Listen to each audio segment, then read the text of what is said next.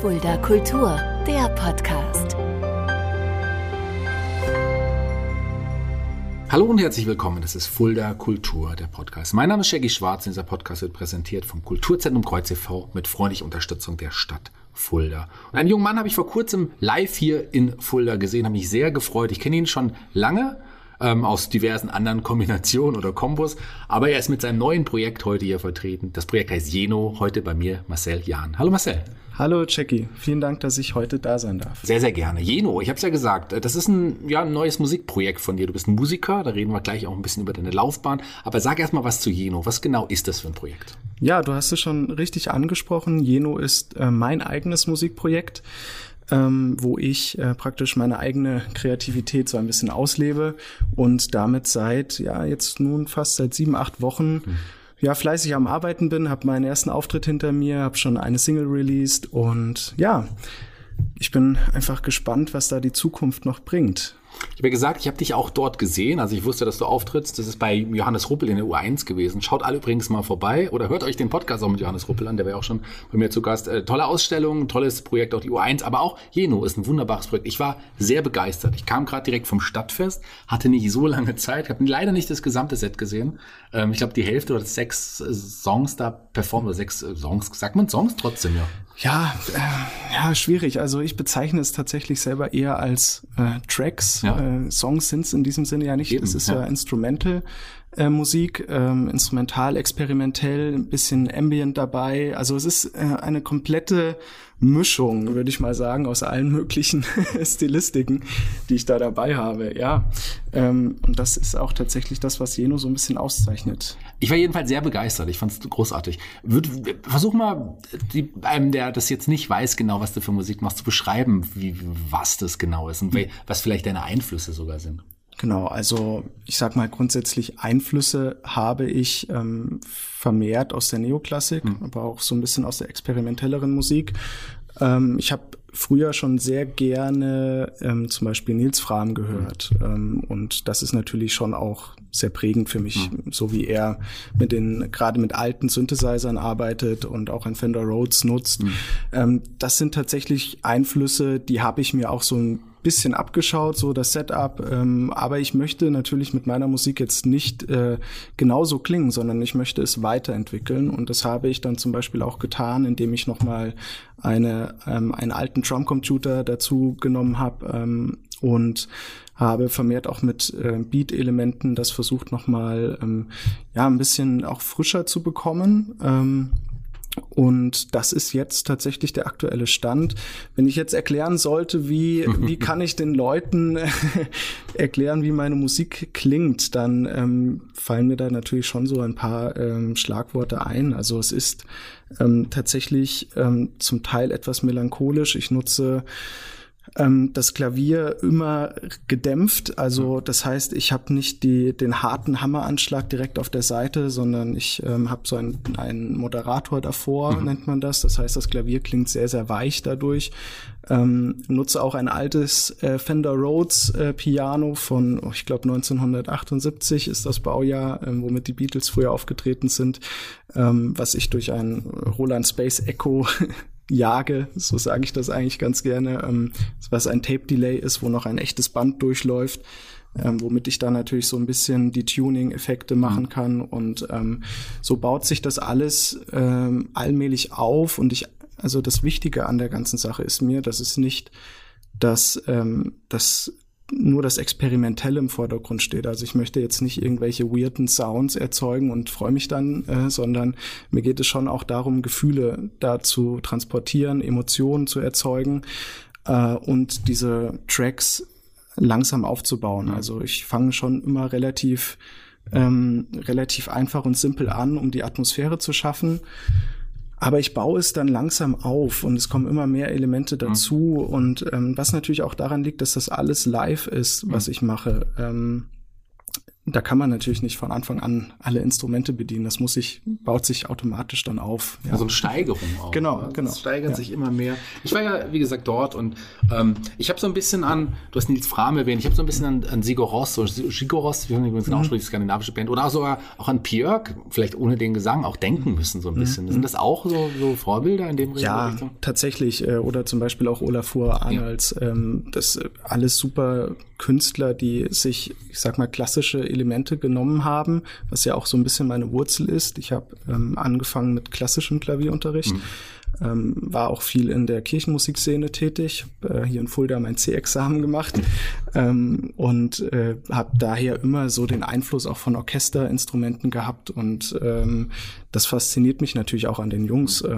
wo ich mir natürlich auch für mein Projekt so ein paar Sachen äh, anschaue und das ist natürlich auch ein Kreativitätsgeber, auf jeden Fall. Ja. Ich kam rein ähm, zu deinem Auftritt und äh, ich war gefühlt sofort in einer anderen Welt. Ich kam ja, wie gesagt, kam zur Hälfte und es war wirklich, als wäre ich ganz woanders. Als, das mhm. kam gerade aus vom Stadtfest, aus dem Trubel und komme in diese Welt voller Klänge, voller Atmosphäre und ähm, man taucht definitiv in eine andere Welt ein, voller mhm. Emotionen, voller anderen Gefühle und das war war berührend tatsächlich. Also ich fand's toll. Ja, das, das freut mich sehr und genau das ähm, möchte ich tatsächlich auch erzeugen mit meiner Musik. Also ich nutze, wie gesagt, diese experimentellen ähm, Ansätze, aber ich möchte damit in erster Linie eine Stimmung erzeugen. Und äh, das ist mir eigentlich am wichtigsten bei der ganzen Sache. Ja.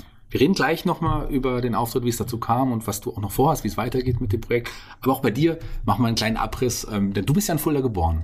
Ja, genau, 1994. Gut, jetzt wissen wir auch genau, wann das ist auch, wie alt du bist. Du bist also auf jeden Fall deutlich jünger als ich. Ähm, du bist mittlerweile ja hauptberuflich auch Musiker. Ja. Wie, wie, war das schon immer dein Traum oder hattest du erst mal gedacht, ich gehe jetzt in eine andere Richtung? Nein, das war tatsächlich schon sehr, sehr lange in der Planung. Also ich habe seit meinem achten Lebensjahr Klavierunterricht ähm, bekommen und habe dann, ich glaube, da war ich so 17, 18, kurz vor dem Abi, wo dann für mich auch feststand, ich kann mich eigentlich schwer für andere Dinge begeistern. Also mhm. so vor allen Dingen auch so emotional begeistern, wo ich sage, okay, ich verbringe jetzt zehn Stunden mit der Musik und das konnte ich mir in keinem anderen Job irgendwie vorstellen. Äh, weshalb ich dann natürlich auch angefangen habe, Musik zu studieren. Ähm, ich war dann erst in Gießen, dann nochmal in Frankfurt und ähm, habe da natürlich ähm, vermehrt auch das Klavier noch mehr für mich gefunden, mhm. habe auch nochmal viel Klassik gespielt, viel andere Genre. Aber der Wunsch, eigene Musik zu machen, der war schon immer da. Ähm, ich habe mir halt ein bisschen Zeit damit gelassen, weil ich dachte, okay, ich sammle erst noch mal ein paar Einflüsse mhm. und jetzt rückblickend würde ich das auch gar nicht als einen Fehler deuten, sondern eher als einen, einen guten einen guten Schachzug, weil ich durch diese verschiedenen Einflüsse, die ich in den letzten Jahren gesammelt habe, einfach ähm, meinen eigenen Sound so allmählich entwickeln kann. Hm. Das hätte ich vor acht Jahren noch nicht gekonnt, tatsächlich, ja. Kannst du dich noch an den Moment erinnern, wo dir klar war, okay, Musik wird dein Hauptberuf? Hast du nicht vielleicht überlegt, ich werde vielleicht Lokomotivführer oder Stuntman, so das waren meine Wünsche früher. Aber ähm, äh, wann war der Moment da, wo du gesagt hast, okay, ich glaube, ich versuche es mit der Musik? Ja, ich hatte, ähm, da war ich, da hatte ich gerade mein Abitur, ich erinnere mich auch noch dran, ähm, da bin ich in der Band von Viola Tam eingestiegen. Mhm. Äh, und das war so meine erste Band, wo wir auch Musikproduktion außerhalb von Fulda gemacht haben. Die Band kam auch aus Gießen. Äh, da waren wir damals im Studio ähm, in Hannover. Äh, Peter Jordan war unser Produzent, ein ganz bekannter mhm. Produzent im deutschen ähm, Deutschpop-Bereich. Und äh, da habe ich so viele tolle Erfahrungen gemacht. Wir waren im Horus-Studio, äh, wir waren auch in dem D-Room Records Studio, wo ich ähm, Steinway-Flügelaufnahmen machen durfte für die Platte. Und das hat mich damals alles so fasziniert und ich habe mich da so wohl gefühlt, dass ich wusste, ich möchte das eigentlich jeden Tag machen. Mhm. Und ähm, das war wie gesagt so die Zeit, wo ich auch mein Abi hatte, weil ich habe natürlich Unterricht auch säumen, versäumt dadurch. Ich weiß noch meine Abi-Entlassfeier habe ich, da war ich gar nicht, habe mein Zeugnis gar nicht abgeholt, weil ich mit Viola Tam damals in der Kofas Arena in Mainz, ich glaube Kofas Arena hieß oder heißt sie, glaube, ja. in, in Mainz äh, gespielt habe.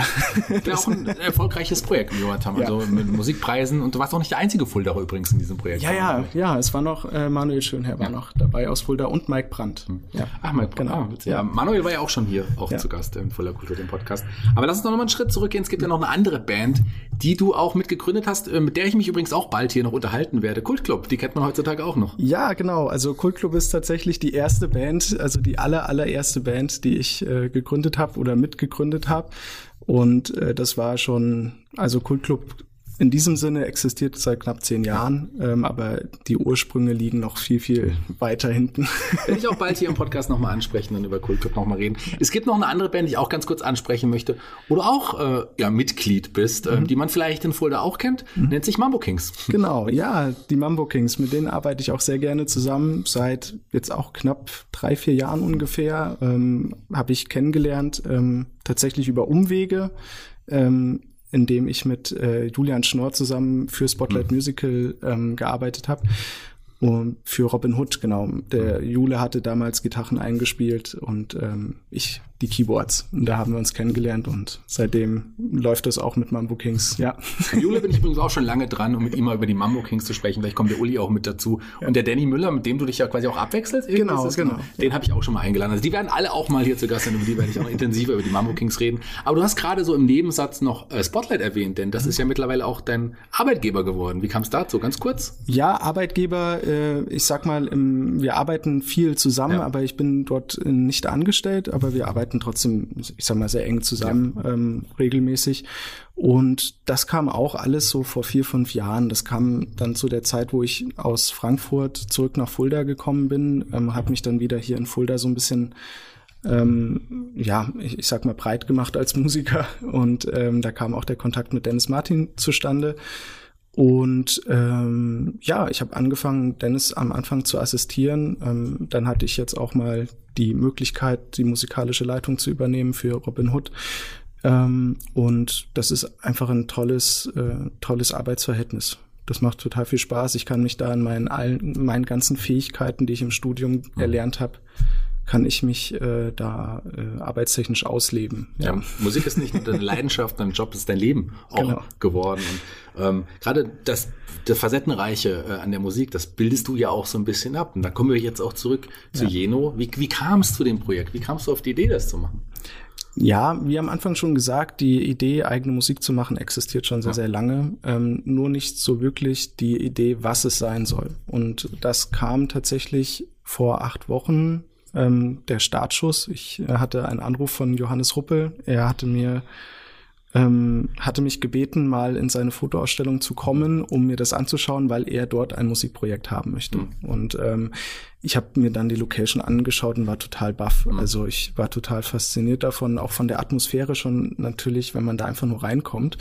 Ähm, und dachte mir in diesem Moment, okay, ähm, hier mache ich mein erstes Konzert mit meiner eigenen Musik. Und mhm. das habe ich dem Johannes dann in die Hand versprochen. Und äh, so wirklich realisiert, was ich da so gesagt habe, habe ich erst am anderen Tag oder in der Nacht, ähm, wo ich dann gemerkt habe, okay, du hast gerade gesagt, du machst dein eigenes Musikprojekt, du hast noch keine Songs geschrieben, aber du hast schon mal einen, einen Gig-Termin klar gemacht, ja. Und dann die letzten, also die fünf Wochen, die dann gefolgt haben, natürlich äh, total kreativ gewesen unter dem Druck, den ich mir auch selbst erzeugt hatte. Und das war für mich natürlich auch so ein Hintergedanke. Also ich, ich kenne mich ganz gut und ich brauche immer diese, diese Druckmomente, um dann auch wirklich zum Zug zu kommen. Und ähm, ja, so, so hat sich das Projekt ins Leben gerufen. Und ich mhm. habe dann natürlich im Laufe der Zeit meine Instrumente schon zusammengesammelt, die ich immer toll fand. Ähm, so ein Fender Rhodes, das kann man nicht, natürlich nicht mal von heute das auf morgen. Du hast es jetzt schon mehrmals erwähnt, vielleicht für ja. die Hörer, die es nicht wissen, was ist das für ein Instrument? Das Fender Rhodes ist eines der ersten, ich sag mal, E-Pianos, mhm. so Anfang der 70er ähm, entwickelt und ähm, hatten von jetzt auf gleich einen riesen Hype auch in der mhm. Jazzszene, Herbie Hancock und so, die haben damit äh, unfassbar tolle, tolle Sounds erzeugt und äh, Soli gespielt und ähm, natürlich auch zum Beispiel äh, bei Beatles, ähm, also das Fender Rhodes war das E-Piano. Also wenn kein Klavier da stand, dann stand das Fender Rhodes da. Ja. Wie, wie, wie kommt man an so ein Instrument? Wie findet, findet man das? Ähm, tatsächlich habe ich meins über den Gebrauchtmarkt mhm. äh, gefunden. Also so offizielle Verkäufer von den, ähm, ich sag mal, traditionell erhaltenen äh, gibt es sehr selten bis gar nicht. Ähm, es gibt natürlich neue Entwicklungen, aber ich wollte schon das original alte Gerät haben und das findet man eigentlich nur auf dem Gebrauchtmarkt. Ja.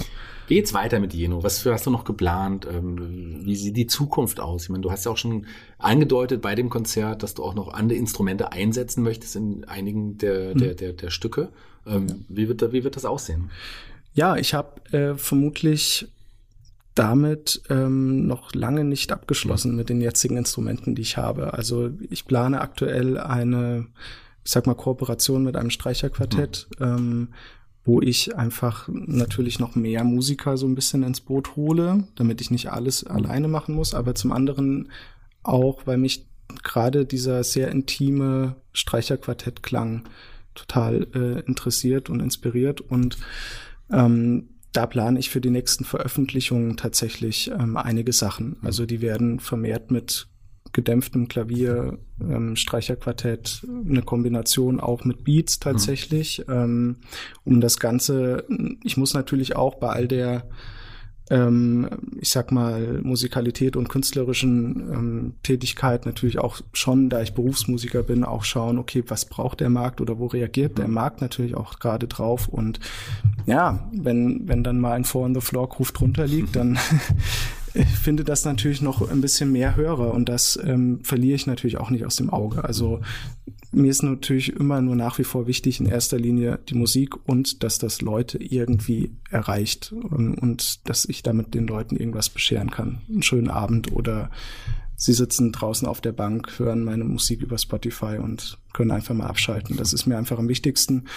Ähm, und dementsprechend versuche ich gerade das immer wieder auch in Studiosituationen, wenn ich zu Hause sitze, für mich zu fühlen, mhm. damit ich auch weiß, okay, wenn ich das jetzt veröffentliche, können das auch irgendwie meine Mitmenschen nachvollziehen. Es ist gar nicht so einfach, äh, aber das ist schon ein, das ist schon der Anspruch, ja. Wie war das, wie war das Konzert für dich? Also mit das allererste Mal, was ist sicherlich vorher aufgeregt? War es eine andere Art von Aufregung als sonst bei Auftritten?